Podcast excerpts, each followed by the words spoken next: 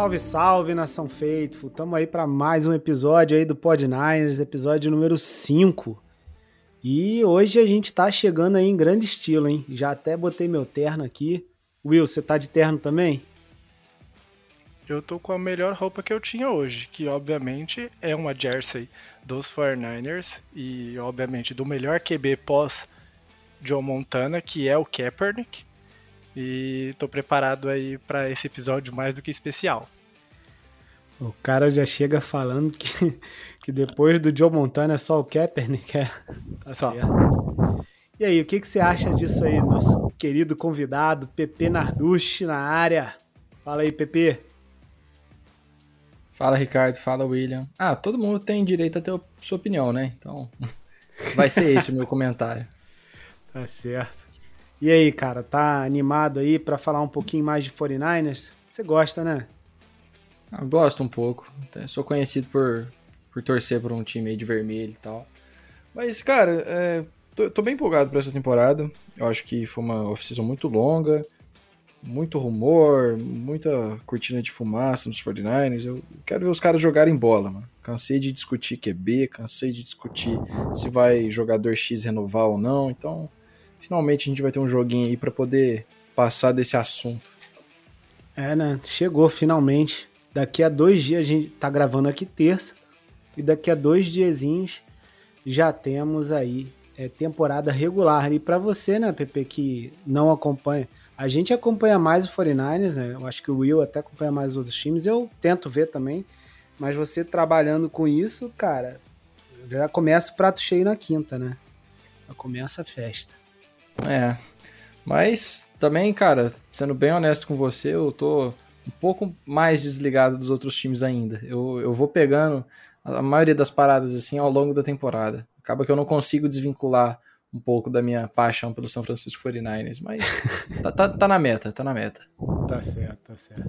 Bom, antes da gente ir para nossa pauta aqui, né, falar de tudo que a gente quer falar aí nesse episódio, vou só passar aqui rapidinho, né, é, a enquete aqui do episódio anterior, que tem a ver com o episódio que a gente vai ter hoje, tá? Então a enquete que a gente colocou lá foi de quantas vitórias, né? A gente, a galera aí achava que o time ia ter na temporada, né? E aí a gente teve aí, ó, menos de 10 vitórias, 6% da galera. Entre 10 e 12 vitórias foi a maioria absoluta aí da galera, com 68%, e pelo menos 13, ou seja, um recorde aí de 13, 4 para cima, pouquinho aí, então 18%. Então, geral aí acreditando num recorde aí de 10 a 12 vitórias. Honesto, né? Diria. Não é não, Will? Fala aí. É o pessoal, ao contrário de você, né, Ricardo, tá, um, tá numa ponderação boa ali na, na métrica de recorde de vitórias e derrotas. O Ricardo queria botar sem nenhuma derrota a temporada inteira. É, depois eu falei, não, você tá ficando lunático, não é possível. Mas aí ele foi no 15 e 2. E é essa por aí. Se tudo der certo, se a gente conseguir se manter saudável aí durante a temporada, tem tudo para conseguir pelo menos 11 a 12 vitórias e galgar aí como campeão da, da nossa divisão. Tá certo. A gente vai falar um pouquinho depois aí, né, sobre essas expectativas aí para a temporada, principalmente aí queria saber também do PP, ele vai dar uma dissertada nisso aí pra gente, né? Os motivos pelos quais ele acha que o Foreigners vai ter um recorde X ou Y. Mas é vou também passar aqui antes, né, falar do, do, dos comentários aí que a galera fez, né, lá no Spotify do último episódio. Então, o Vitor Brandão mandou aqui, ó. Gosto muito do estilo mais descontraído do podcast. Quanto ao Lance, virou, virou um cowboy. cowboy é foda, hein? Virou um cowboy. Espero que ele jogue como nunca e eles percam como sempre. Bárbara Ferreira mandou aqui ótimo episódio, pessoal. Mantenham o papo que mantenham o papo resenha que aproxima todos os tipos de torcedores. Ricardo Lima, Ricardo meu xará aí, mandou, ó, podcast já virou uma expectativa semanal. Para deixar registrado, tenho 41 anos e sou feito da geração Joe Montana. E não, aí, aí zoou, hein? E não modinha igual o Will da era Kaepernick. Porra, Will. Ah, pô, aí é, é que eu zoei quem é da era Garópolo, e aí também tem meio retorno, né? Faz sentido, ele tá certo, né? Ele é bem mais raiz, quem, quem teve o privilégio de acompanhar o Joe Montana é, jogando pelos 49ers, então nessa daí eu vou me pôr no meu lugar e concordar com ele que eu sou modinha perante, perante a experiência dele de 49ers. O, o PP, você já falou aqui, né, algumas vezes, quando a gente tinha o outro podcast, né? É, você começou a ver também na, na era do Kaepernick ali, né? Ou, ou o Alex Smith? Ah, foi, foi bem na época do Kaepernick. Kaepernick eu comecei é. a ver, o Kaepernick já tinha tomado a titularidade. Foi ali na final de conferência contra o Atlanta Falcons. Mas eu não concordo com o Will, não, cara. Eu, eu acho que o melhor QB pós Steve Young foi o Jimmy Garoppolo. Tô com o, com o Kyle Shanahan nessa. É, eu também. Eu falei. Eu, é, aproveitando a deixa, eu falei mais para provocar, obviamente. É, óbvio, co, como preferência de, de como um todo, eu tenho um carinho especial pelo Kaepernick, não só por ele ter sido o primeiro QB que eu acompanhei com a camisa dos 49ers, e sim por toda a representatividade, mesmo envolvido em polêmicas em algumas questões que a gente tanto conhece, mas é o, é a, o ser humano que jogou nos 49ers que talvez eu mais curta e mais me identifique. E mas assim, em campo, com, com a bola na mão, eu não consigo. Eu que sou hater do Garópolo, muitas vezes, não consigo discordar nessa. Eu, tenho, eu dou o braço a torcer e sei que ele foi o melhor como QB na franquia pós Joe Montana. Pós Steve Young, né? Também, né? Oh, perdão, é Steve Young, teve Steve Young depois, é. Eu Olha pulei. Perdão. Desculpe, Steve Young. Ó, Fiana Braga aqui mais um também, mais um comentário. Gosto do ritmo mais leve, mas não reclamaria de parte técnica, tática, aprofundada em determinados momentos, mas acho que fica mais para durante a temporada. Ótimo trabalho de vocês, curtindo bastante. Bom, essa parte técnica aí eu vou deixar pro Will, pros convidados, mas vai vai rolar. A Camomila Rabiosa mandou aqui, ó, mais um episódio muito bom minha companhia favorita durante o trajeto para casa. Gosto muito da resenha e da parte técnica porque vocês conseguem manter o equilíbrio entre os dois. Graças ao Will, né? Porque parte técnica aqui passa longe. E o Thiago mandou aqui, ó, sou torcedor dos, dos Niners desde 2012 e senti a falta de um conteúdo exclusivo do time. O formato é massa. Parabéns e já aguardando o próximo episódio. Aliás, nos próximos episódios aí, pois eu vou fazer uma listinha para passar aí para a galera também outra outros, enfim, perfis, é, páginas, twitters e podcasts que a gente conheça aí dos 49ers para a galera também ter acesso a, quem não souber, né, ter acesso a outros conteúdos. E é isso. Galera, vamos lá, vamos falar de 49ers mesmo agora? Vamos pro EP? Bora, play nisso aí. Então bora.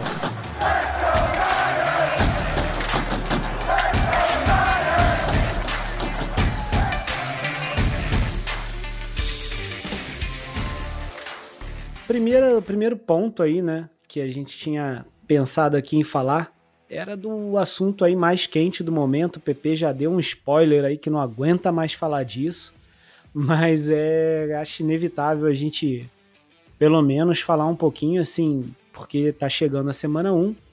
Eu acredito já que a gente vai acabar jogando esse primeiro jogo sem o Bolsa, né, sem Nick Bolsa. E, cara, vamos ver, né, como vai se, vão se desenrolar essas negociações. Mas é, queria saber aí de você, Pepe, cara. É, a gente já discutiu bastante aí, você, galera do grupo, sobre esse assunto.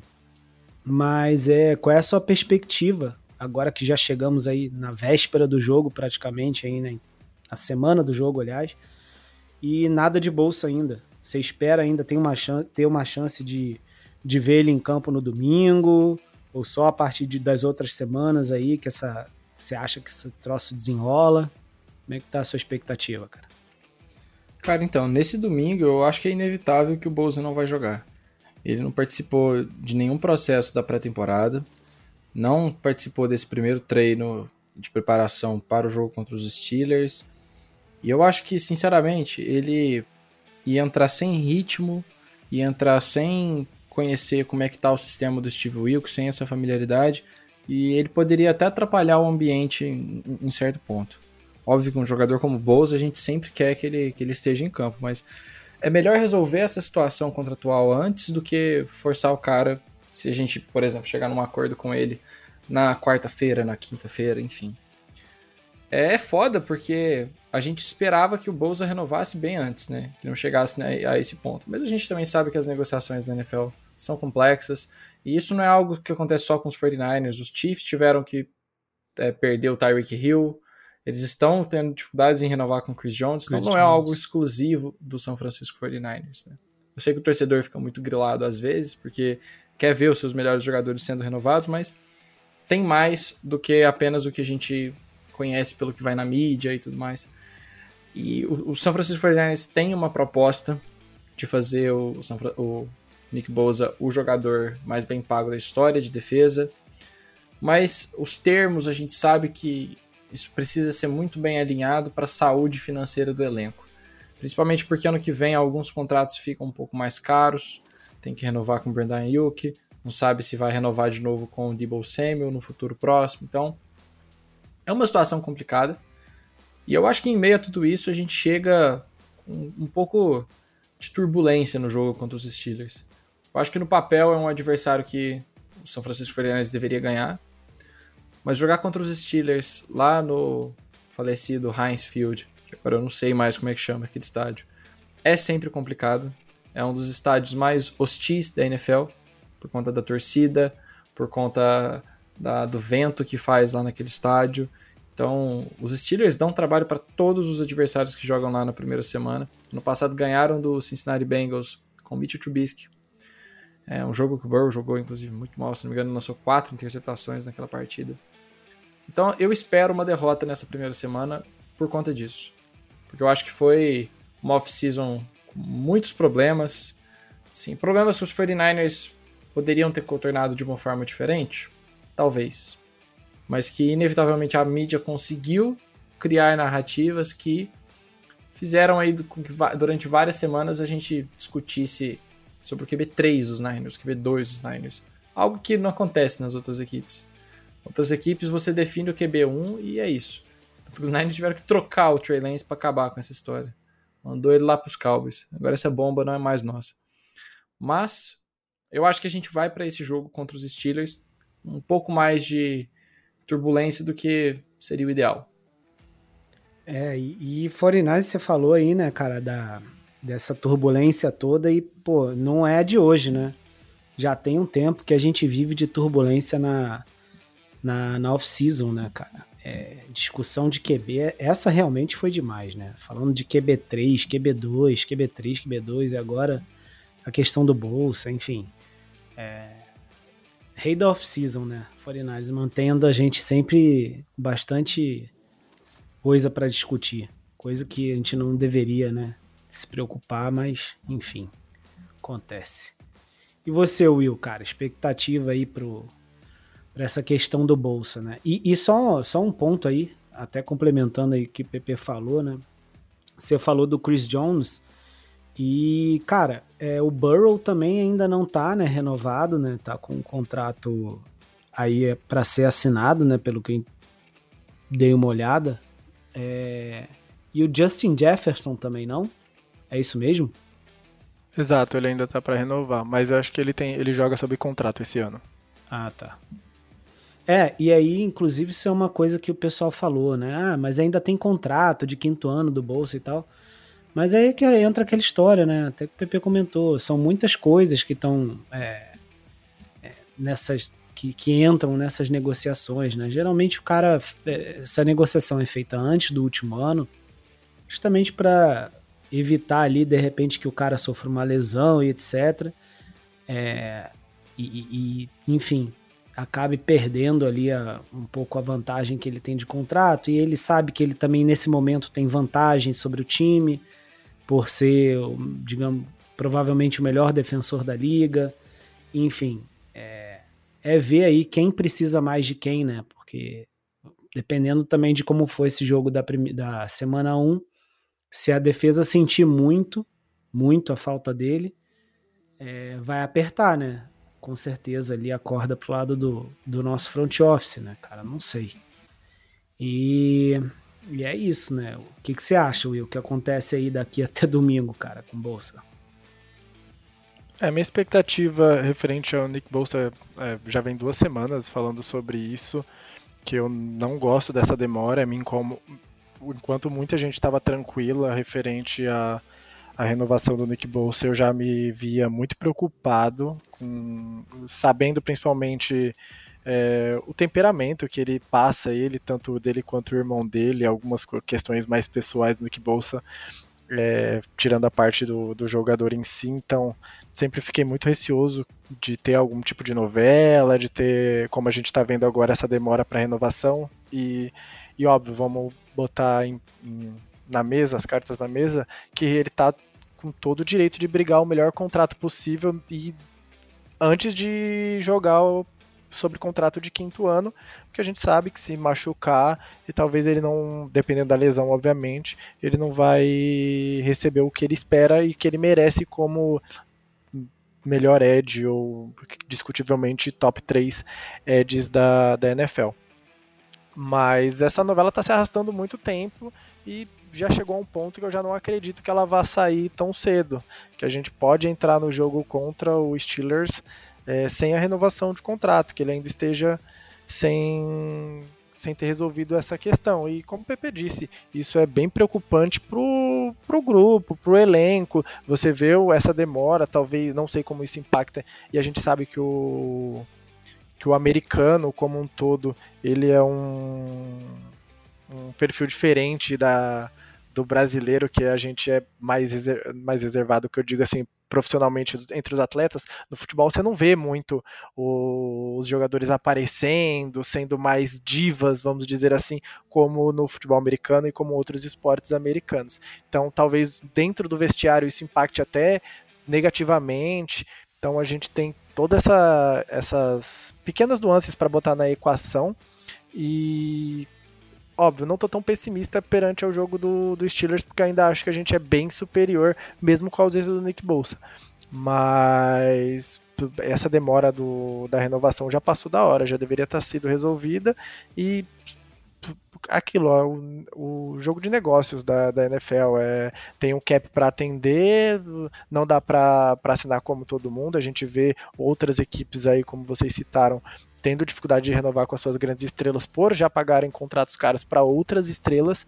E não ia ser diferente com a gente. A gente vinha discutindo nos últimos episódios é, quem a gente tá preparado para não ver daqui a uns anos. Seria Kyle Check, George Kittle, Debo Samuel, Brandon Ayuk. Alguém vai acabar rodando, principalmente por causa de uma renovação do Nick Bolsa agora com um contrato cheio, com, com grande parte no futuro, se isso vir se consolidar e a gente não tem para onde correr. É rezar para que isso aconteça o mais breve possível, para a gente poder ver o urso em campo novamente e que se resolva essa questão ligeiramente, porque ninguém aguenta mais.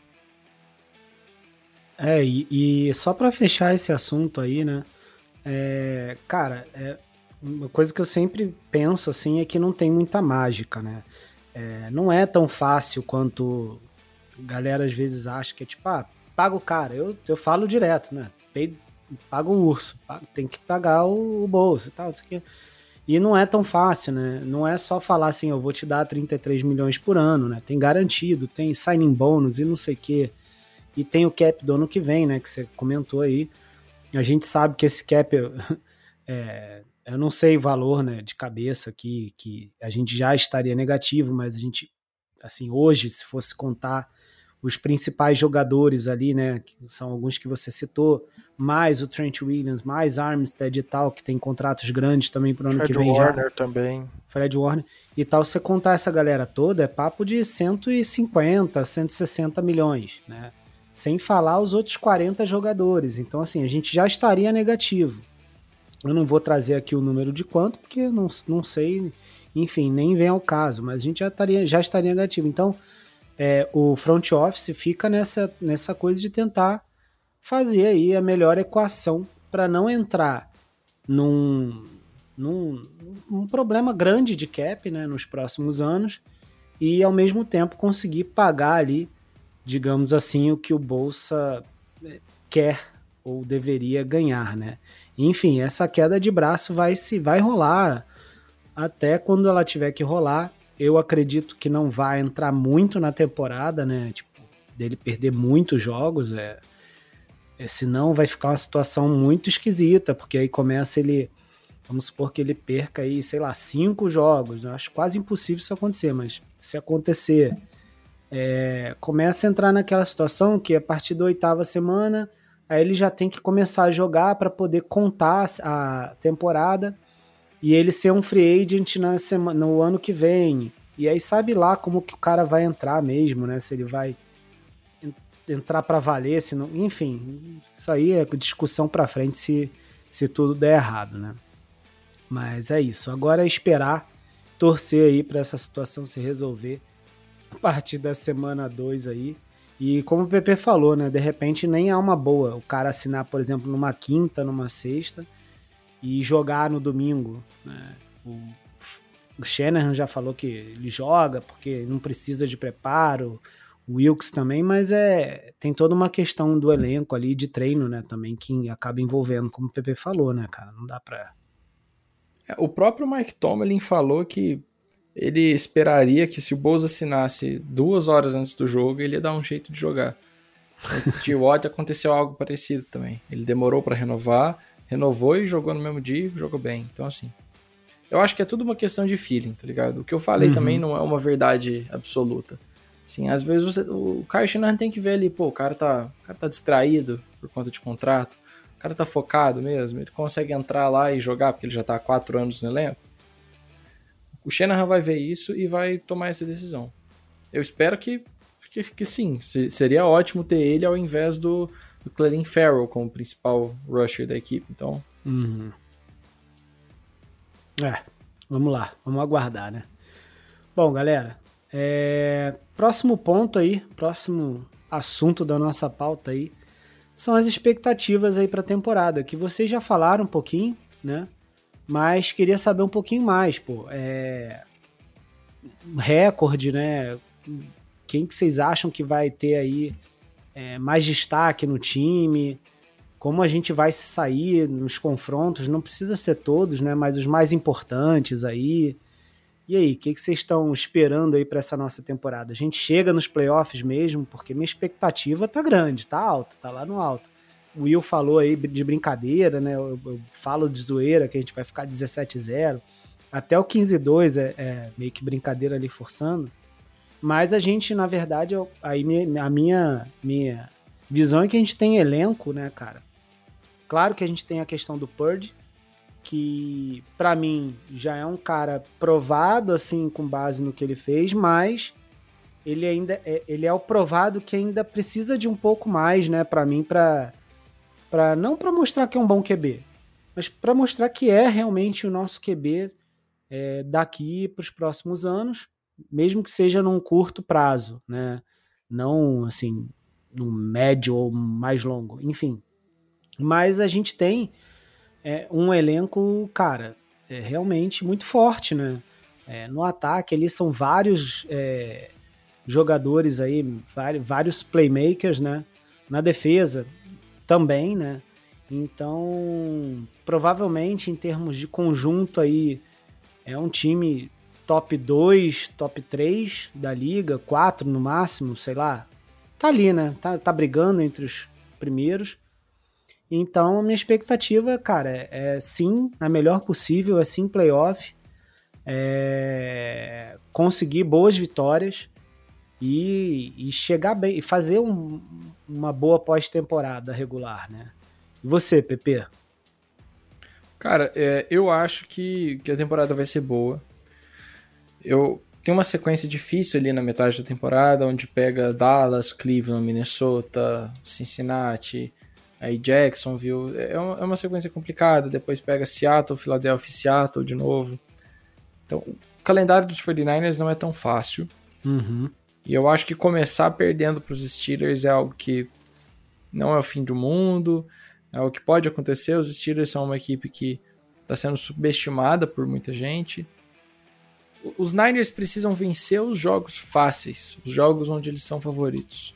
Parece óbvio, mas na temporada passada a gente perdeu três jogos onde os 49ers eram favoritos e isso custou a seed 1 da NFC. Uhum. Então, assim, quando pegar Los Angeles, quando pegar Arizona, quando pegar Tampa Bay, tem que amassar essas equipes.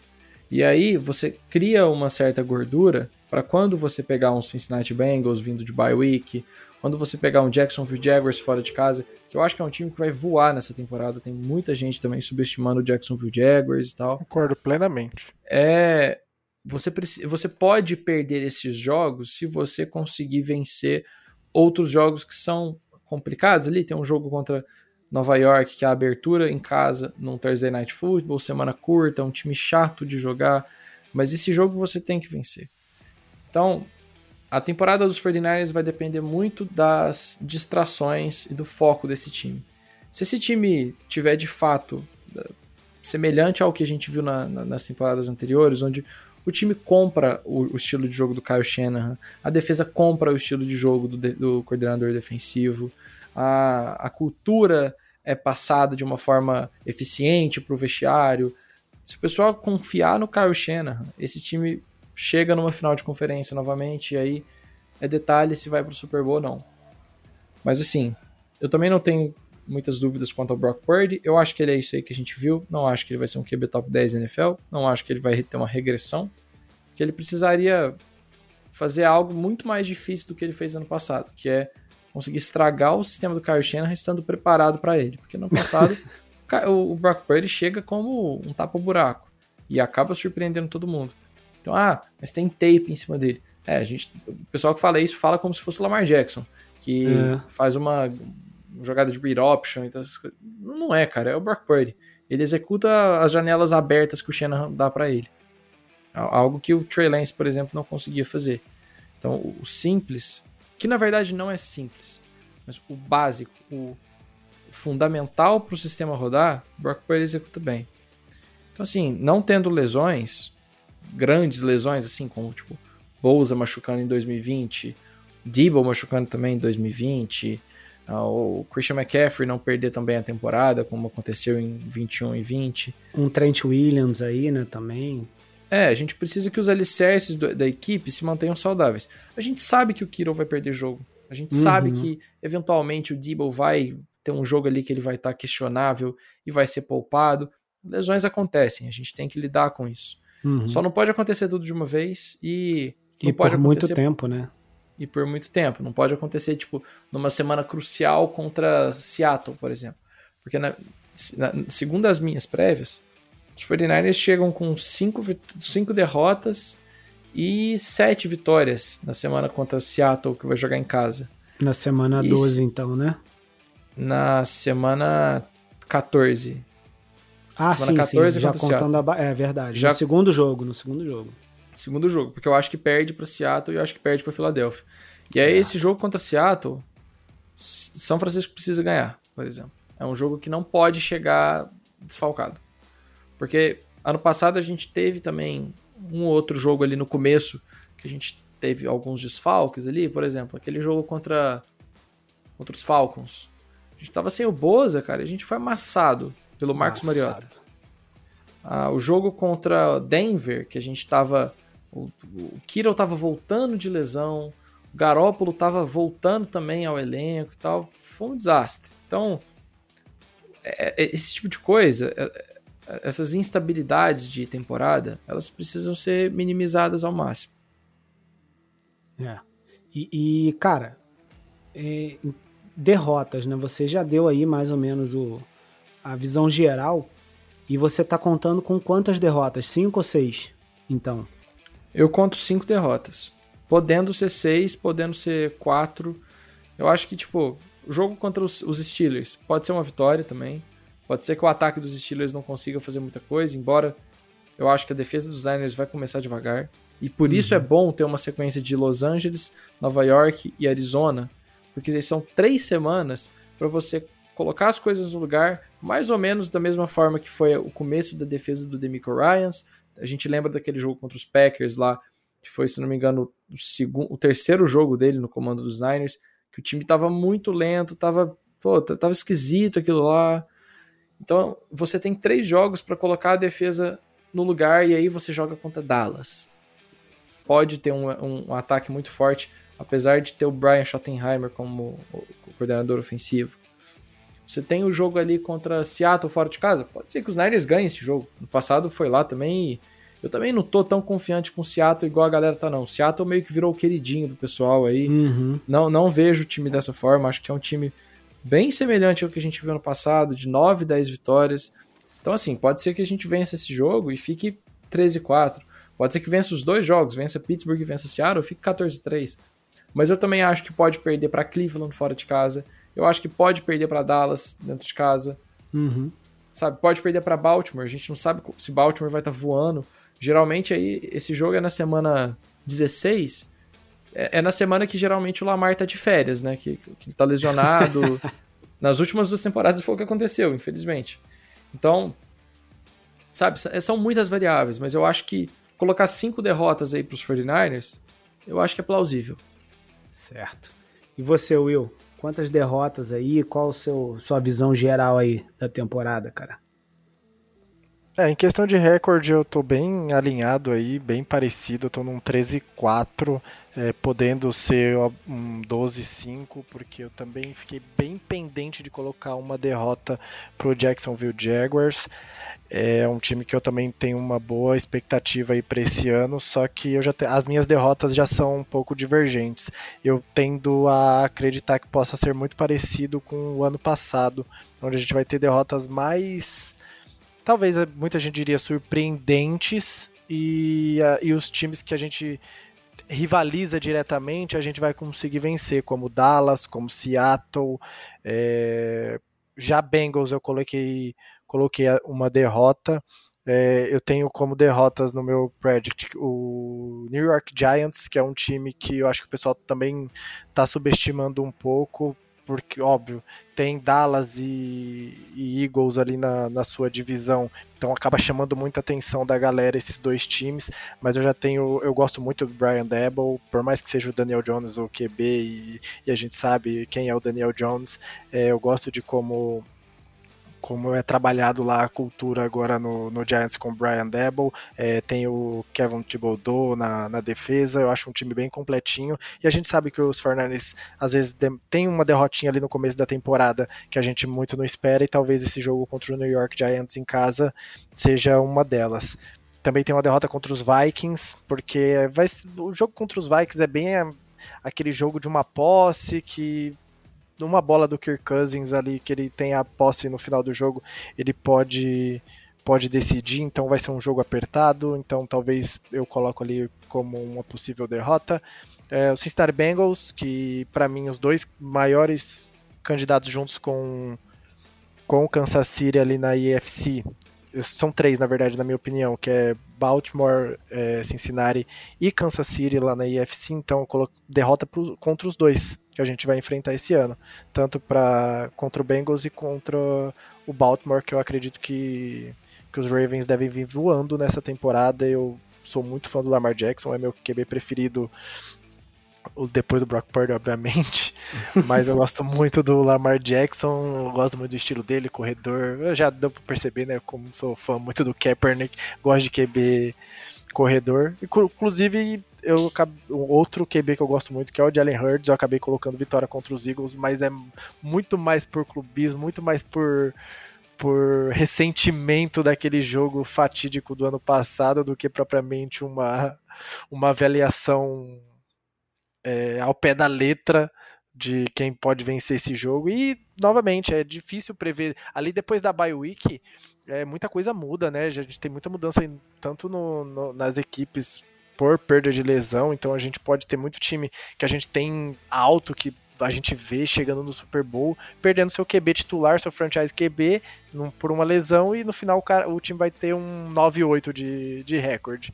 Então depois da bye week é um pouco mais difícil da gente ter essa, essa previsão. Seattle, que o PP comentou, que, que o pessoal tá um pouco acima com ele, eu também acho que o pessoal tá um pouco exagerando, porque o argumento do Brock Purdy de, de que ele pode regredir a média, parece que não vale pro Dino. O Dino Smith tudo bem, ele virou Deus ano passado, top 5 da NFL, esse ano ele não vai regredir. Ele vai ser, vai, vai continuar voando. Aí o Brock Purdy, que entrou bem, ah, ele vai, vai ser o, o famoso QB de sétima rodada. Acho que a Só interrompendo um segundo aí, Will. Pessoal, assistam depois as, os jogos do Geno Smith da semana 12 pra frente. Que ele perde. É só isso que eu falo. Quem que lesiona no Seahawks da semana 12? Tem algum recebedor, né? Cara, eu, eu não me lembro, não. Kelvin porque... lesiona e ele acha que perde o alvo principal dele e aí vira aquela aquela bagunça. Teve, teve uma queda, teve uma queda na temporada. E, tipo, ninguém fala disso. Falam como se o Dino Smith tivesse jogado no nível elite a temporada inteira. Tipo, Sim. Beleza, eu concordo que a primeira metade, os primeiros oito jogos do Dino Smith foram muito bons. Exceto um jogo contra os Niners, que também as pessoas fingem que não aconteceu. Que não, Foi é. aquele 27 a 7 lá, que o Seattle Seahawks não conseguiu um ponto ofensivo. Não Sim. achou então, a assim, bola. É, pode ser que ele com a bola, porque agora tem o Jackson Smith em Jigba, tem o Tyler Lockett, e eu acho que ele vai jogar bem. Mas é como se os últimos 10 anos não tivessem acontecido, é como se os últimos 8 jogos da temporada não tivessem acontecido, então. Mas segue o baile aí, Will. Galera cria mais narrativas, né?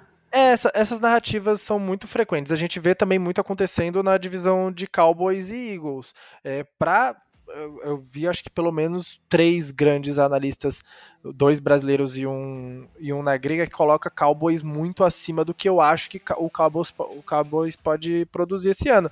Eu sei que o time melhorou, teve alguns reforços em algumas posições pontuais, mas não dá para confiar no que a gente já viu de Dak Prescott e, e, e McCarthy. Então, por que colocar o Dallas Cowboys como Super Bowl contender na frente do Eagles?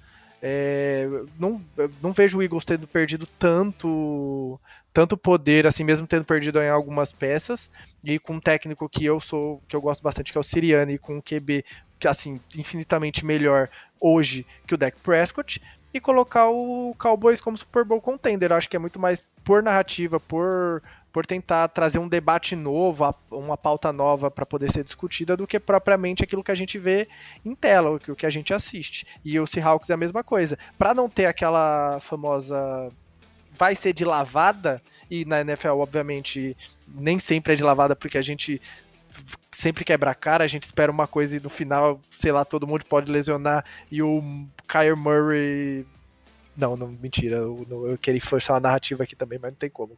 É, calma lá que o é horrível. Cardinals eu, é. Eu ia falar, mas aí eu lembrei que o Cardinals é, é muito ruim. mas é, foi, um, foi só um exemplo. Tipo, é sempre tentar trazer uma coisa nova pro debate para poder ter alguma coisa, senão também fica no pre... eu até entendo porque fica preto no branco, né? Se todo mundo falar que o Bengals vai ganhar a divisão dele, que o, que o Chiefs vai ganhar a divisão dele, o, o Fortnite vai ganhar a divisão dele, ninguém mais vai querer acompanhar ninguém. Acompanha só um e que a gente vai saber a opinião de todo mundo. Mas eu acho que o Seahawks o pessoal tem um pouco acima do que do que o geral tem. E é isso, é 13 vitórias, entre 12 e 13 vitórias, perdendo um pouco mais no começo da temporada, antes da bye. Eu acho que os últimos anos foram assim e eu acho que a gente tende a continuar nessa, nessa pegada toada. de voltar e, da bye voando. E os Cardinals estão brigando aí pela pick 1 do ano que vem, cara? Eu tenho um palpite forte. a, a minha estão se esforçando. 1, a minha pick 1 é os Rams. Eu já tenho essa, esse palpite ah, ousado não, que, que os Rams. Eu sei que o pessoal, eu sei que todo mundo vai fala para mim isso e eu concordo que querendo ou não o Stafford vai achar um jeito de ganhar alguns jogos pros Rams esse ano mesmo. Cara, eu olhei o, o o elenco dos Rams eu não conheço, e eu assisto bastante NFL, mas eu não conheço metade dos caras que estão lá para jogar de titular. Tem uns caras muito aleatórios. Principalmente a defesa dos Rams é Mano, é muita uma coisa feia. É. Então, se, se o Stafford não é um garoto, e se ele perde 5, 6 jogos esse ano, ah, esse não, time não é... ganha de ninguém. É. Cara, mas aí eu vou te devolver uma pergunta. Pergunta. Você acha que o Clayton Tune ganha de alguém? Quem é o Josh Clayton? Dobbs? É ah, é o reserva do Cardinals. Cardinals. É verdade. é, é, porque o Murray tá, no, tá no pub list, né? Ele não joga os quatro primeiros. Tem é, essa e, também. E é o cara que o Jonathan Gannon, segundo ele, dá uma vantagem competitiva para ele. Nossa, pelo amor de Deus. Pela briga da pick 1, né? Cara, não, eu, eu falo isso na moral. Isso daqui pode zicar de uma forma gigantesca. Se os Niners não meter 40 pontos nesse time dos Cardinals, cara. Não, eu tô falando sério. Tipo, é. É, é, impossível os Niners não atropelar o Cardinals.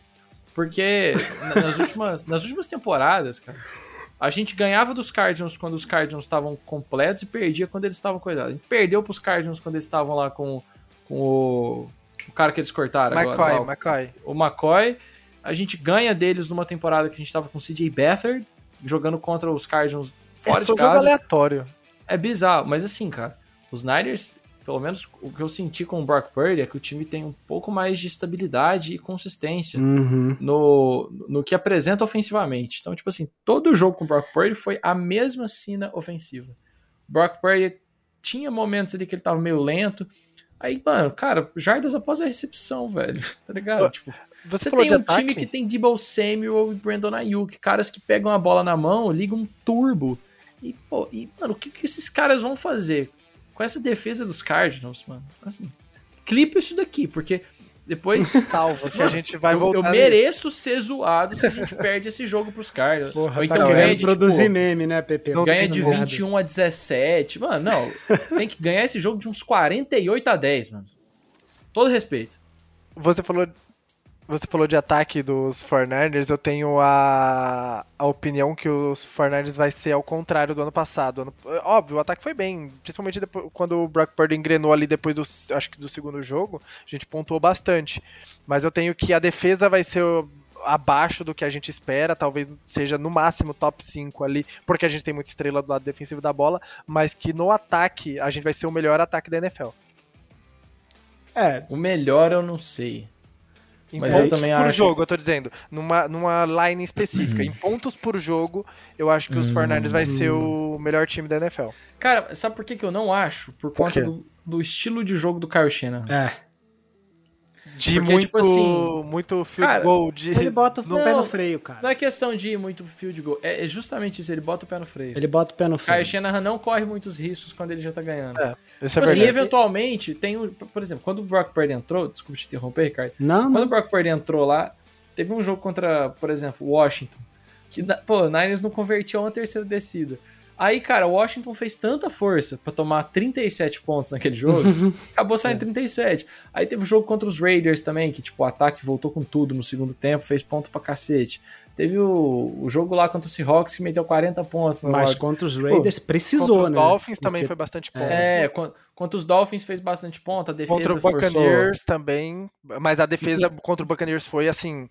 Foi, foi um negócio real, tipo, foi, foi. foi a, foi o jogo da pan... Foi o jogo que o Tom Brady decidiu se aposentar, eu acho. É, é verdade. É. Ele foi interceptado ele... pelo Greenlaw e depois o Greenlaw foi pedir o um autógrafo na bola. Foi... Não, aquilo lá ele viu, tipo, é, realmente, ele falou, uma é. eu não preciso é de mais isso. nada. Os caras, tomei 38 pontos nas 35 pontos nas costas, os caras vêm pedir autógrafo. Tá não, tipo, ele, ele tomou 35 pontos nas costas, não, acho que ele fez um TD no final, né, que foi um TD cagadaço. Foi, um foi, TD foi um negócio muito cagado. Lá. Chris e aí ele, acho que ele olhou na hora que tava indo embora, ele olhou a São Francisco e falou: "Caramba, eu cresci aqui, eu amo esse time e eu vim aqui para passar essa vergonha para autografar a bola pro Greenlaw. Não, eu preciso parar, não tem preciso parar, né? Não, mas eu acho isso também, cara. Acho que a gente vai ser um dos melhores ataques, né? Acho que a defesa vai continuar no nível ali de top 5, mas não vai ser a melhor. É... ou as du... entre as duas melhores como foi ano passado mas que o ataque vai ser o grande destaque, né? Vocês dois já falaram, acho que depois que o Purdy entrou, a gente ganhou ali bastante consistência, né? É, estabilidade. É, praticamente todos os jogos, todos não, claro, mas 90% a gente conseguiu fazer mais de 30 pontos, que não é uma coisa muito comum pro, pro 49ers que a gente conhecia é, anteriormente. Mas eu acho que o Shanahan, é, é, bem isso que eu falei, o PP também achou aí, ele bota o pé no freio assim, de uma forma muito clara para mim. Entendeu? Ele não é o cara que tá ganhando de 30 a, sei lá, 10 e vai atrás de fazer 45. Ele aí, fez ali o 28, ele já tá botando o pé no freio e tal, já vai com preguiça. E a gente acaba ali fazendo mais um touchdown, chega nos 30 e é isso não vai fazer vários jogos de 40 pontos, nem nada disso. Né? Pelo estilo de jogo que a gente tem. Né? Mas eu acredito na consistência e na, nessa estabilidade aí, que a gente vai ter isso durante a temporada e que isso vai fazer com que nosso ataque seja muito mais confiável e produtivo ao longo dela toda, tá? É... E sobre recorde, né, só para deixar o meu aí, eu, eu botei, né, de brincadeira lá no nosso perfil, né, Will? É, quase de brincadeira, vai. A derrota pros, pros é, agora Ravens. Você quer, agora você quer fugir, né? Primeiro não, você não, vem com a gracinha vou... e agora você quer peidar na farofa, tá bom? Não, não. Eu botei o, a derrota pros Ravens e pros Rams, né? O último jogo, porque obviamente se Porra. a gente chega é, ali. 16-1. Porra. Aí o último é terrão. É, até bota o coleto de, é. de, de, fullback. Não bota tem jogo, o... né? Perde o jogo e tira a pick 1 dos Rams. Pô, aí não, aí, aí eu sou a favor. Aí eu sou a favor. Brilhou, hein? Rolou. Porra, aí é foda. É, mas assim, sendo realista, né? Eu, cara, eu acho que a gente tem uma grande chance de perder esse jogo aí pros Steelers na primeira primeira rodada aí, cara. Acho que a gente tem uma mania de começar um pouco lento aí. Espero que isso não aconteça é, com o Purge aí esse ano, mesmo com essa turbulência toda que o PP comentou no início. É, Porque, cara, de... só um negócio que eu esqueci de falar quando eu tava falando do, do, dos Steelers, mano. Vocês não estão com medo do TJ Watt e do Alex Highsmith contra essa OL, não? Porque assim, eu tô. tô um pouco cagado. É, acho que a gente, pode, a gente pode até falar já especificamente do jogo contra, pode, os, contra os Steelers. É, sei lá. Hum, é que eu acho que a gente vai continuar pontuando muito bem. Eu acho que a defesa vai. A, a OL vai sofrer, sim, contra a defesa do, do Steelers, mas eu acho que a gente vai conseguir, com esse poderio ofensivo todo que a gente tem, botar pontos no placar. E aí o ataque de. Óbvio, o ataque do Steelers tá sendo bem hypado aí nessa off-season por causa do bom desempenho do. do, do Kenny Pickett. Pickett, né? Do mãozinha é, na pré-temporada. E com, com o George Pickens, com, com o Johnson, com, eu não sei falar o nome do Tyrande deles. É um. Pat nome, Fryermuth. É, nossa, putz, nome difícil. Esse rapaz aí mesmo. Então eles têm um, nomes no ataque, mas a gente tem uma defesa de elite, pelo menos a gente tinha, né? Então esperamos que volte a ser a defesa pelo menos próxima do que do ano passado, uma secundária ótima, na minha concepção, eu gosto bastante do Talano Ofanga, do Gibson, do, do, do Ward, ali a posição de, de corner 2 e níquel, a gente ainda tem umas discussões ainda para ser resolvidas. E o front é o nosso front, mesmo com sem o Nick Bolsa, tem a adição do Hargrave para pressionar o quarterback, o, o, o Pickett foi um dos. Acho que ele teve nove interceptações ano passado. Teve uma evolução clara ali no final da temporada, mas ainda é um QB de nove interceptações. Então, que ainda tem seus problemas normais de agora vai ser um segundo anista.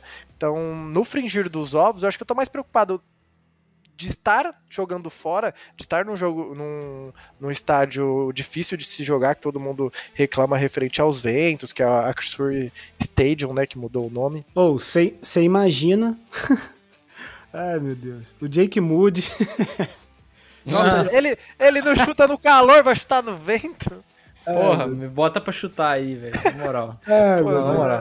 Espero que a gente não precise, assim, de um field goal field goal de 20 pra, jardas. Pra, não imagina. Cara, pode falar, Pepe. Sabe o que, que me pega, velho? Assim, os Niners nunca jogam a semana 1 em casa, porque é muito quente em, em Santa Clara. Uhum. Então, assim, a última vez que eu lembro que isso aconteceu foi em 2020, que a gente jogou contra os Cardinals em casa.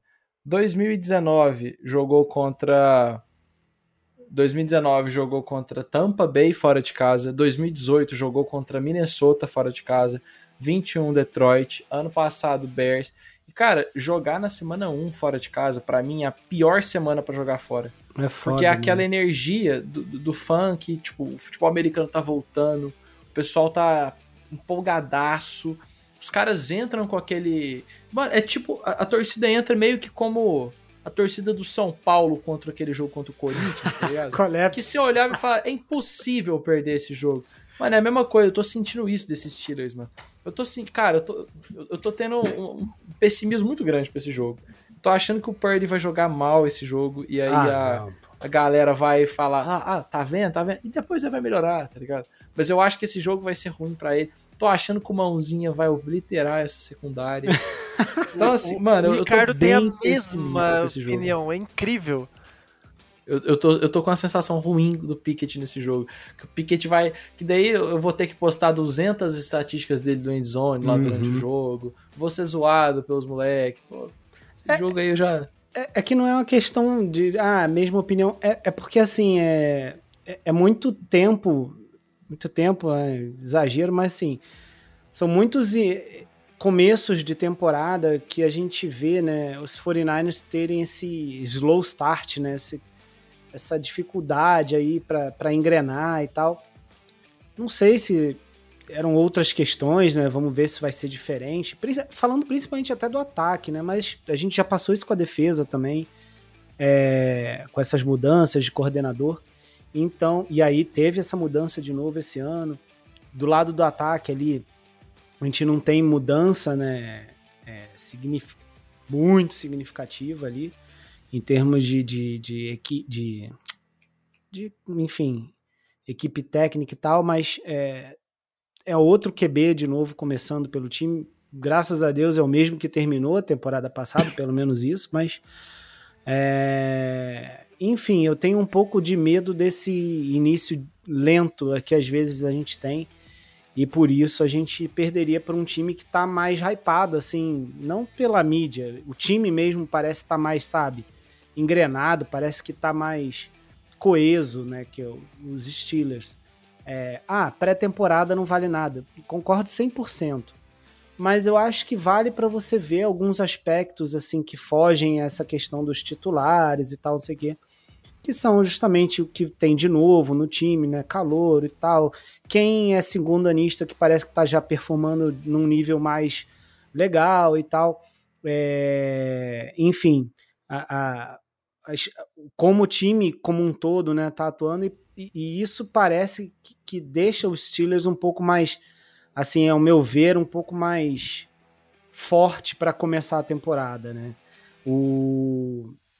E os 49ers, cara, acho que juntou tudo de ruim que podia acontecer é, nessa off-season pra gente chegar meio assim ainda desnorteado, né? Trey Lance, Bolsa, é, sei lá mais o que que a gente poderia lembrar aqui, mas é, não sei ainda em termos de lesão, né, como é que a gente vai passar essa semana, porque ontem, por exemplo, o Kiro é, tava tipo só dando uma corridinha na sideline, ele mais não sei uns três caras aí não estavam treinando, estavam só fazendo aqueles exercícios mais de aquecimento. É, tem Mas, um... O que, que acontece que o Kiro ele sempre começa o ano baleado, velho? Cara, Pois Todo é, cara. O Kiro tá machucado nas primeiras duas semanas, tá ligado? Tipo, pô, é foda isso. Não, luta livre que... na off-season.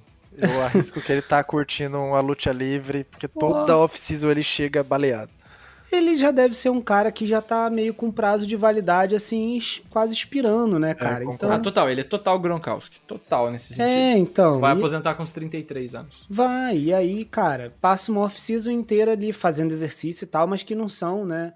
Não é a pegada do futebol. Quando começa mesmo a pegada do futebol, cara, deve começar a dar, dar os problemas que, que vão dar na temporada. E aí ele não tá ainda aquecido, né, digamos assim, o suficiente no início e deve dar essas merda, cara. E tá, tá sendo frequente, né?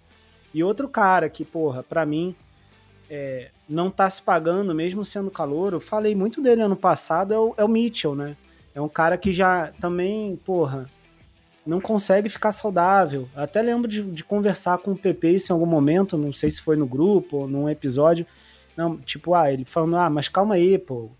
Machucou contra os Bears ali, porque foi uma pancada e tal. O cara tem, é calor e tal, performa. Ele tem realmente né, espaço ainda para se provar ali como um excelente running back e para ficar saudável. Mas assim, já é, vai para a terceira temporada e nas últimas duas ele não juntou uma, entendeu? Então, é um cara também é. que, enfim. E aí, se você tem um McCaffrey, é, que, cara, não pode machucar, pelo menos não tão cedo, né? e um Mitchell que você não confia também em termos de saúde, cara, aí você. Aí seu, seu, seu corpo de running back ali já, né? Enfim. Nossa, e eu aí... não quero ver o Ty Davis Price em um snap esse ano. eu tenho um ranço desse jogador. Um Temos. running back que não sabe bloquear. É. Ô, Pepe, eu sou torcedor de LSU. Eu aguentei ele no college. Depois Nossa. ele foi tratado pelo meu time.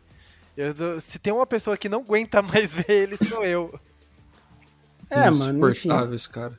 E, e, aí eu acho que a gente chega para esse jogo 1 aí, né? Que é o Steelers, é, com algumas questões, né, cara? É, é só que assim, eu, eu voltando no, na questão do jogo em si, eu sei, o ataque de, do, de Pittsburgh eu entendo o, o hype, como o pessoal tá empolgado. Mas assim, tirando a DL, quem essa defesa tem, e óbvio, o Minka Fitzpatrick lá como safety para marcar o meio do campo dos 49ers, para marcar o Debo Samuel, para marcar o Ayuk, para marcar o Christian McCaffrey? Não, é, é, é isso, cara. A gente tem que saber capitalizar, né? Os, é. os linebackers, eu acho, pelo que eu até abri o depth chart aqui do, do, do Steelers para poder ver, não tem um linebacker assim minimamente conheça e que teve nada de grandes produções nos últimos anos. Então também não vejo essa, esse problema todo para que o óbvio, se a pressão chegar o tempo todo para cima do Brock Purdy e com o vício dele de qualquer pressãozinha ele querer escapar para as laterais do campo, pode ser um problema. Mas a gente ainda tem, eu ainda acho que a OL titular que a gente sabe que nesse jogo em específico a gente vai ter todo mundo disponível e esperamos que fique todo mundo disponível durante o jogo todo, é uma OL sólida, que vai Sim. ceder suas pressões, mas não vai ser aquele show de horrores como foi a de Cincinnati há dois anos atrás. Então, o Purdy minimamente protegido, como foi, principalmente ano passado, é... e a gente sabendo explorar esse meio do campo, com um time que não vejo grandes coisas na proteção como linebackers e cornerbacks, eu acho que a gente pode ter um sucesso ofensivo. É, eu acho que também a, a chave para ganhar esse jogo é a, a, a, trincheira, é o meio do campo. É um matchup do Debo Samuel contra o Patrick Peterson ou contra o Porter Jr. E aí pegar também o Brandon Ayuk. Cara, o Brandon Ayuk tem que deitar em cima do, do, do, do Adrian Peterson. Assim, esse é o jogo para você botar double move no, no Peterson que tá velho. É o jogo para você rodar play action pra caramba. Porque assim, o meio da linha, levando em conta que os Steelers vão jogar tipo em níquel, assim, o, o meio fica com o o Ogunjobi, nunca sei falar o nome desse cara. Larry Ogunjobi e com Cameron Hayward. Cameron Hayward é excelente. Só que você tem ali uma uma liability nesse Ogunjobi. Você tem ali o Elandon Roberts, que não é um grande linebacker também. O próprio Cole Holcomb também não é um grande linebacker. Então, você tem a clara fragilidade nessa defesa. Brock Purdy não pode segurar a bola. Porque o Alex Highsmith com o TJ Watt, com o Cameron Hayward, vão fazer pressão nessa OL. Eu sei que a OL não é tão ruim, eu, eu defendo muito isso. Eu acho que o Aaron Banks, junto com o Jake Brandon e o, e o Trent Williams, fazem uma boa, um bom lado esquerdo da, da linha. É, e o Colton McKivitz é um, é um upgrade, assim, em certa forma, na proteção de passe. Na corrida ele é claramente um downgrade em relação ao Mike McGlinch, mas na proteção Exato. de passe eu acho ele melhor. Então, você tem formas de ganhar esse jogo. O que não pode acontecer é turnover. Você não pode dar você tá jogando fora de casa, você não pode dar a bola pro outro time, porque isso daí infla a torcida. Então, tem que ficar longe do Minka Fitzpatrick. Tipo, cara, não, não forçar passe onde o Minka Fitzpatrick estiver, sabe? Fazer passe no peito do recebedor, não deixar a bola levantada. E aí Passes a gente baixos. É, tá ligado? Tipo assim, fazer o, o, o Purdy foi muito bem passando no meio do campo em janelas abertas. Parece uma coisa meio óbvia, mas assim, se você erra um pouquinho essa bola, você coloca um pouquinho mais de mostarda, é um overthrow que é interceptado. Ó, então, só... Não, vai, ah, vai, não, pode falar. não, pode falar. É que eu ia falar uma parada aqui, mas termina aí. A parada é essa, cara. É tipo, não cometer turnover. Se não cometer turnover, os Niners deixam esse jogo aí para a última posse de bola. Quem pegar a última posse ganha essa parada. É, e, e um ponto também, cara, que eu quero ver, e eu acho que também ajuda a gente a ter um jogo mais tranquilo e chegar na vitória, é também a gente ter um pouco mais de disciplina, que eu acho que é uma parada que a gente vem sofrendo há alguns anos. Ano passado achei até que foi melhor, tá?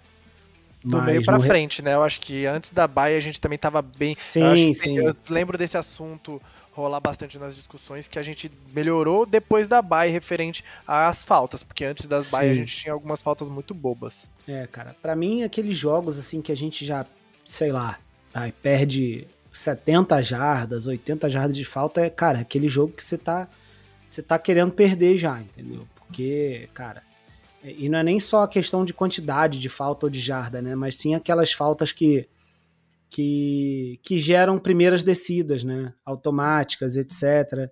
Ou que deixam a gente, fazem a gente deixar de ganhar. Então, cara, isso é que é, para mim, a gente também precisa regular bastante para não sofrer.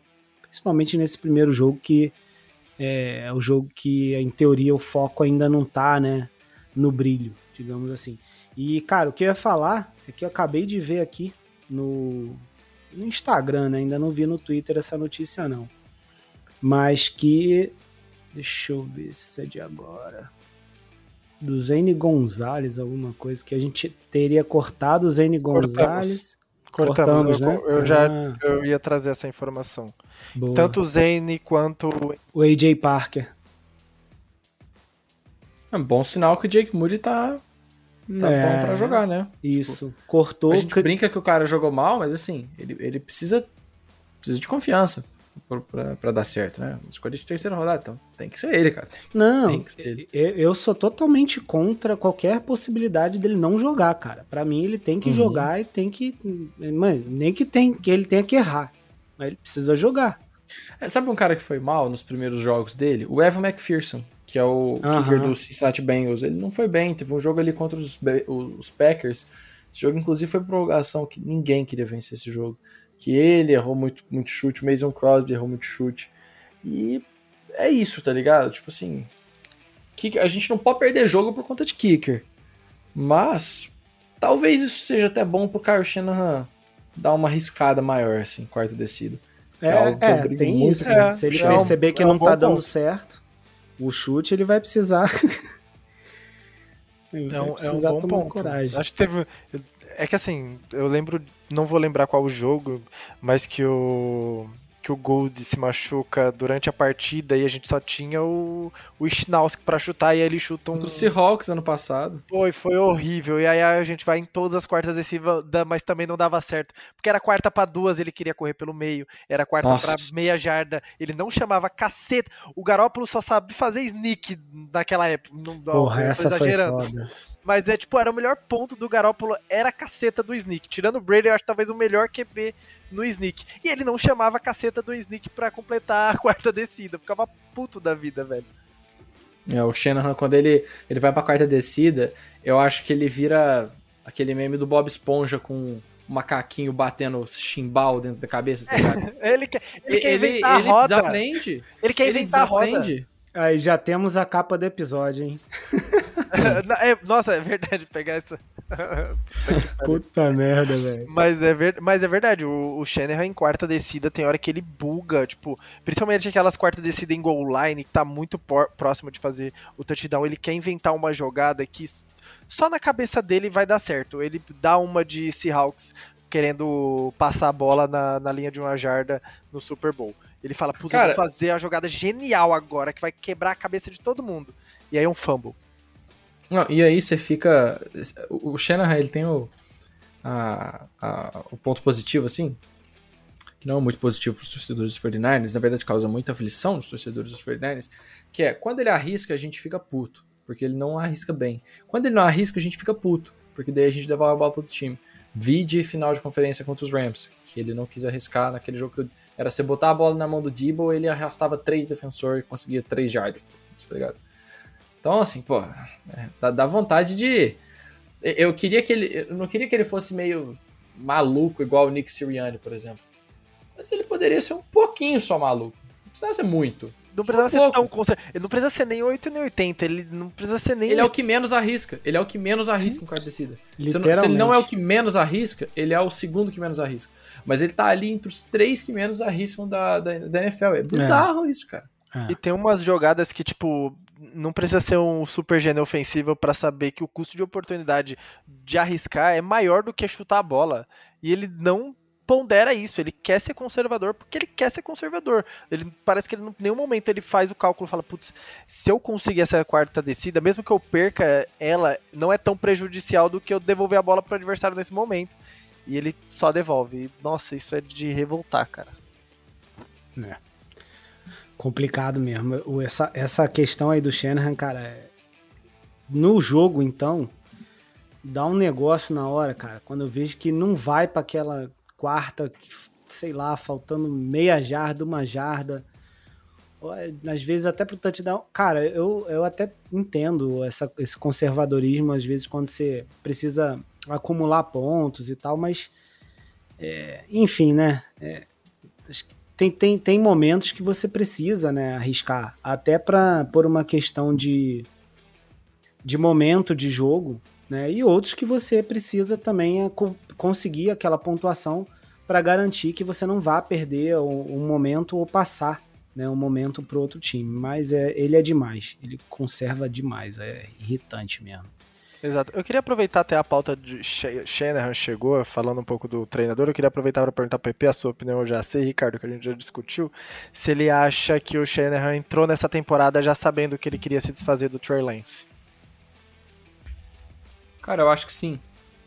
Eu acho que o Shanahan viu que. Eu acho que ele tinha certeza que o, que o Lance não era o futuro.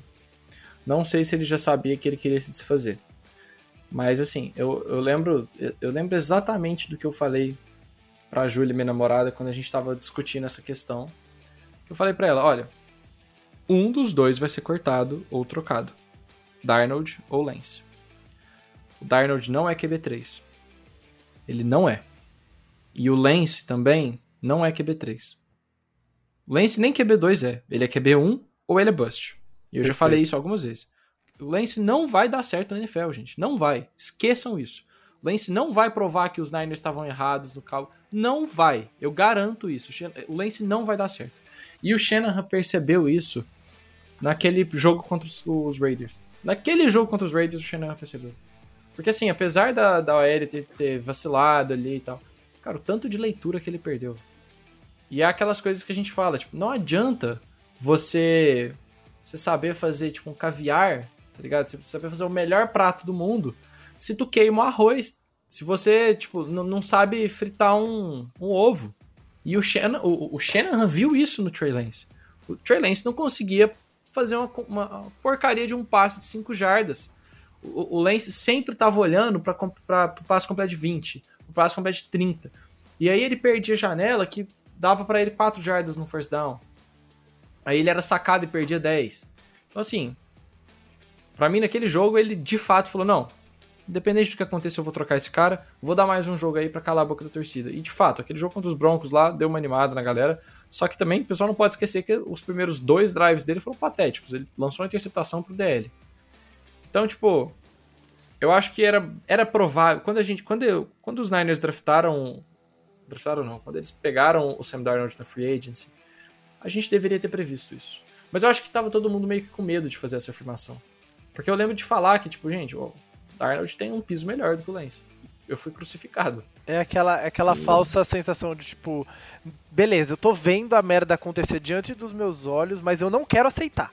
Foi uma merda anunciada. Foi uma tragédia anunciada o Darnold foi contratado. É porque a gente já viu jogadores sendo contratados e trocados ou cortados antes da temporada começar. Isso acontece direto, direto sabe? Brock Osweiler foi contratado pelos Browns e nem chegou a jogar. Ficou na pré-temporada e depois foi cortado, foi trocado, não lembro. É, mas quando você hum. vê um Darnold, né, que você sabe que ele não é, é um cara que acabou de vir de times onde ele era titular, é, a coisa pode ser um pouco diferente mesmo, né? É o que você falou. Cara, o Darnold não, ele não ia jogar, ele, ele não ia para um time para ser para ser QB3. Sim. E eu acho que o Shanahan conversou isso com ele. Não acho que o Shanahan tenha chegado nele e falado assim, ó, a gente vai iludir o torcedor aqui a oficina inteira e vai deixar você como QB3, mas aí lá no finalzinho a gente vai. Não, eu acho que ele chegou nele e falou: cara, é o seguinte, a gente tá com a sensação de que o Lance não vai estar tá pronto esse ano, infelizmente, e a gente precisa de uma garantia. Caso ele esteja, a gente vai procurar te trocar para outra equipe. Você não vai ser o QB3 aqui, pode ficar tranquilo. Mas se você convencer a gente que você vai ser o QB2, você vai estar tá num time legal e tudo mais. Tem sempre a chance do nosso QB machucar e tal. Tipo, todo QB2 sabe dessa possibilidade, tá uhum. tá ligado? Então, tipo, o Darnold com certeza pensou, pô, eu vou ter a chance de jogar com o Kyle Shanahan. Vou ter a chance de jogar com o Debo Samuel, com o Bernard Yuke, com o George Kittle. E até então, vale lembrar que muita gente fala mal do Darnold e tal, e eu também acho que ele foi um QB fraco nesses últimos anos, tá? Um dos piores da liga. Só que assim, o cara jogou com o DJ Moore, foi o, foi o melhor wide receiver que ele jogou. Fora isso, foi Robbie Anderson, Corey Davis. Foi. Sabe? E com o Elijah coordena... Moore quando ele não era o Elijah Moore ainda, sabe? Ah, e com coordenadores e head coaches também muito abaixo do. Adam Gaze, Adam Gaze, Frank, Frank Wright, não, Matt Rule. Sabe, pô, é, é complicado. Ele teve o pior início de NFL possível. Mas é aquela coisa, assim como o Trey Lance também machucou nos primeiros anos, mano. Azar você dele. Tem fazer, você tem que fazer o melhor com a oportunidade que lhe foi dada e tal. É. Agora, prova. Se você acha que você é o pica das galáxias, então, se você tiver a oportunidade, entra lá e ganha o jogo. É, porque não, também. Não, não fica com desculpa. É isso, porque é o seguinte também, né, cara? Se a desculpa, né, entre aspas, dele eram esses, essas coisas que você falou, é, se ele tiver uma oportunidade de jogar esse ano, e pode acontecer mesmo que não seja por uma lesão séria do Purge, mas por algum uma lesão menor que precise, né, ele assumir por um jogo ou qualquer coisa dessa, ele vai ter uma oportunidade, assim, cara, é, de estar tá com um dos melhores ataques, né, como a gente vem falando da NFL. Então, a hora eu dele se mostrar. Eu acho que o eu acho que o Darnold ficaria por um segundo ano, se ele não jogasse. Tipo, eu acho que ele ficaria de verdade. Eu também acho, eu também acho. Por, porque o, o Darnold foi pra free agency, já sabe. Se ele foi com a mentalidade de, pô, eu vou, eu vou pra ser QB2 de um time, tá ligado? Uhum. Ele não vai ficar puto porque, ah, não joguei e tal, vou, vou, procurar outra equipe agora. Eu acho que se os Niners oferecem para ele, ó, mano, a gente renova com você mais esse ano, toma aí 3 mil pra você. E é isso. E vale lembrar que o Darnold é o QB que mais ganha nos 49ers, tá? Porque o, Sim. é, o Brock Purdy é um milhão. É, o Brock Purdy ganha, tirando os um descontos, o Brock Purdy ganha, tipo, salário de um médico lá nos Estados Unidos, tá ligado? É, tipo, é, é, bizarro, é, é bizarro. Loucura, é bizarro. Né, cara? É muito louco. É muito, muito bizarro. Bom. E eu queria ter falado sobre isso, porque eu vivi, acho que essa off-season batendo essa tecla. Não fazia o mínimo sentido o Sandarno ter ido pros 49ers pra ser QB3. Pra, pra mim, tipo, não que tava certo o corte do Trey Lance, mas que ele era assim, ó, ó, você vai disputar a vaga aí. Se você perder, a gente já vai te cortar, você vai caçar uma sarna para se coçar, não sei o que vai acontecer contigo, mas ou você ganha do Trey Lance pra gente ver o que faz com ele, ou a gente vai te mandar para algum lugar, porque aceitar ser QB3 não fazia o mínimo sentido. É. Eu acho que realmente. Eu, eu, lembro bem de quando a gente pegou ele na Free Agency, que na verdade eu achei um ótimo movimento, né? Porque ele seria já um, um QB com piso bom. A gente brinca no grupo lá, zoou. Quem, quem fala que não. Que, quando falam no Darnold, do Lance e tal, aquela história toda. Mas, porra, é, sempre foi muito óbvio, né, isso. Essa questão do piso, né? Que tanto se fala. É, por mais que a gente quisesse acreditar no teto do Trey Lance, é, e se um dia ele vai for mostrar, o PP já, já decretou aí que não vai mostrar, né? Mas se um dia ele for mostrar isso para algum, algum time da liga, é, não ia ser agora, né? E aí entra toda aquela questão do momento do 49ers, de ganhar, janela, etc. Então, é, realmente acabou sendo uma bola, né? Como o Will também já comentou muito, uma bola muito cantada. Né? Algo bem assim possível de esperar e que, como o Pepe disse, é, a gente já devia ter previsto. Né?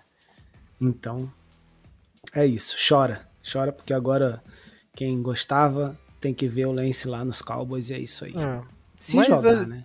Logo mais ele vai estar em outra equipe. Não, não tem muito. Ele Bem não. possível. Eu, eu, Logo mais ele tá jogando lá no Canadá. é. Pode ser, Caralho. ele vai estar tá jogando, vai tirar foto com o Dwayne Johnson. Gente, eu, eu, eu não tô zoando. O, o, o Trey Lance pode ser visto daqui uns anos como o maior Bush de todos os tempos. Pode ser. Eu, Será, eu, mano? Eu, o ser. Alex Rollins já considera ele o maior bust de todos os tempos do ponto de vista é, de uma franquia. É porque o, o custo, não, e novamente, não tô falando da, do prejuízo do 49ers em si, mas a operação que envolveu o Trey Lance como um todo, se a gente bota tudo na balança e depois olha, você pega o tape, bota de um lado e tudo que envolveu o Trey Lance esse tempo todo é uma discrepância, a balança pesa muito contra, não tem como. É porque, tipo assim, o pessoal fala, ah, não dá para considerar Lance Bust porque ele não jogou. E eu até tinha essa opinião, até eu ver que ele não tem condições de jogar, o que é diferente.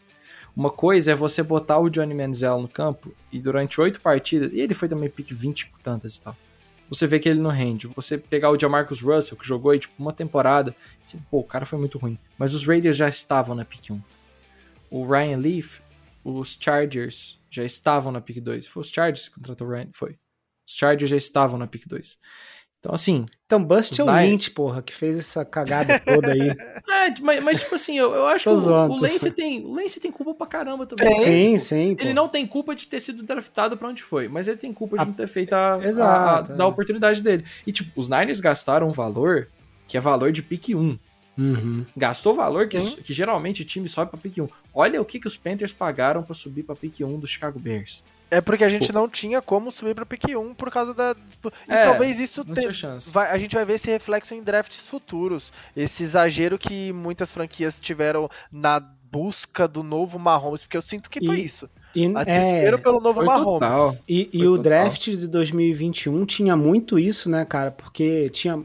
Pô, foi muito hype em cima de QB, que era a melhor foi, classe. E no final, Pickett, o Lawrence, único. Fields, Lance, ah, era 21, muito hype. que você ia falar da outra, perdão.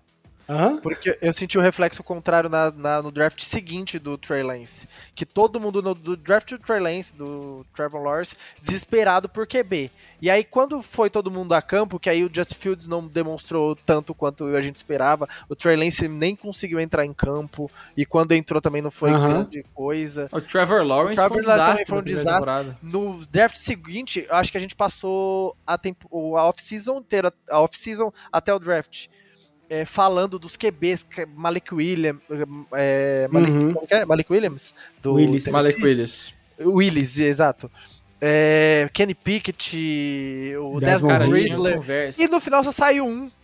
Sim, então, mano. Tinha conversa de Matt Corral sendo QB1 um da classe. Sim, cara, o cara sim. foi cortado, foi cortado cara. Exato. Ah, porque ele tem um piso que vai te entregar e, e no final o cara não virou nada. Então, tipo, foi um foi dois drafts muito confusos. Um, é, então, onde tava eu... todo mundo desesperado por QB e, tipo, é, tem cinco QBs maravilhosos e, tipo, uhum. o piso do. O, o, o, piorzinho é o. O gordinho do Patriots, que fugiu o nome do Mac desgraçado, Jones. o Mac Jones. É, o piorzinho é ele, é. e, tipo, vai ser um piso pique garópolo. Tinha muito esse. É o, é o garópolo gordinho, o garópolo com é, mac and cheese. Cara, e, o Mac, e ó, final, só um adendo. Ninguém virou nada, Mac, só. Perdão. O Mac tá fino, tá? Tá, é, mano. A, o fizeram tanto emagreceu. com ele, mano. Que ele tá bolado, ele tá forte. É. Rapaz, Mas fizeram imagina, muito bullying com ele na época do draft. Porque aquela foto dele cara, de charuto. Se esse cara virar mesmo. Não, virar o quê? Virar bom QB. Ah, não, vai, ele pode virar alterafilista, ele pode não, virar vai, capa da Playboy, Olha. mas virar bom QB eu não. Não, não, hum, não, não, não, Eu sei tenho... não, hein? Não.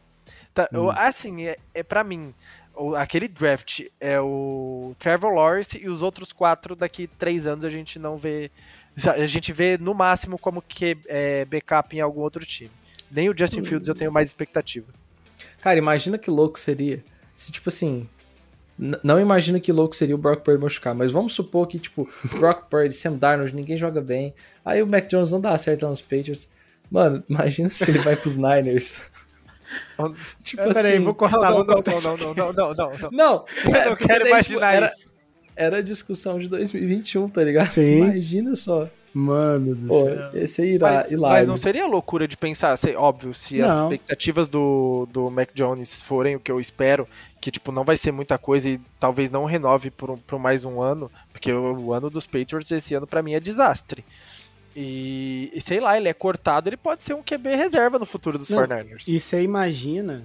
E, tá, e aí, complementando para fechar, você imagina se acontece o que o Pepe falou, isso que você falou, e aí, cara, a gente pega esse cara para ser um QB2 e fica nessa mesma ladainha de QB2, QB3, QB.